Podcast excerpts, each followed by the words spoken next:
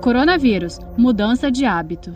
A ideia é que a gente não vai mais ter janela fechada. Eu imagino que não, né? De uma maneira geral, a gente precisa entender que quando volta a trabalhar, você precisa ter um, um novo jeito de lidar com as coisas. Então você precisa usar máscara. Então, ainda que a gente não tenha daqui a algum tempo lockdown, que a gente não tenha quarentena, esse retorno gradual ele vai ser de uma maneira muito diferente para todos. Ele vai ser com um cuidado muito maior na higienização das mãos, ele vai ser com um distanciamento natural. Então, por exemplo, num ambiente de call center, eu preciso ter uma distância mínima, eu preciso ter uma higienização dos materiais que aquele profissional usa. Ele, todos têm que trabalhar de máscara nesse primeiro momento. E a gente tem que tomar muito cuidado com o contato nos olhos, com o contato na máscara, exatamente porque são maneiras que são conhecidas de transmissão fora de casa. Então, esse cuidado ele é muito importante. Mas... Uma coisa legal da gente lembrar é que assim, a gente fica meio apavorado quando surgem esses trabalhos de transmissão pelo ar. Fico mesmo. Né? De, de, de talvez é, partículas virar, partículas que, com vírus que são eliminadas no ar e que são fontes potenciais de contaminação.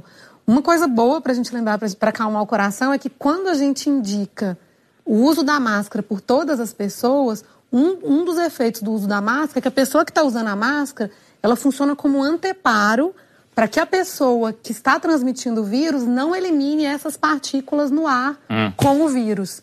Então, isso é uma estratégia de prevenção a disseminação da doença bastante interessante.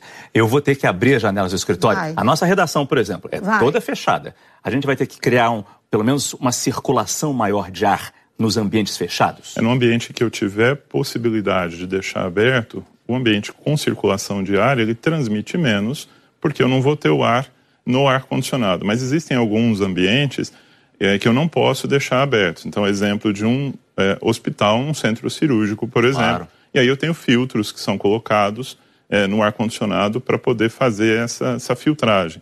Mas, de uma maneira geral, se eu posso deixar o ambiente aberto, eu diminuo a possibilidade de que esse vírus fique circulando.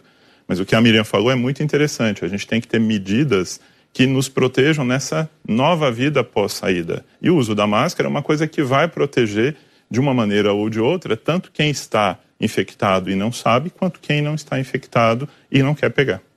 Acho que até a gente ter uma vacina para esse novo vírus, todas as pessoas, mas principalmente aquelas do grupo de risco, vão ter que tomar cuidado e manter as, aquelas recomendações de evitar aglomerações, usar máscara e tomar cuidado com a higienização das mãos e o contato das mãos com a face. Saiba mais em g1.com.br barra coronavírus.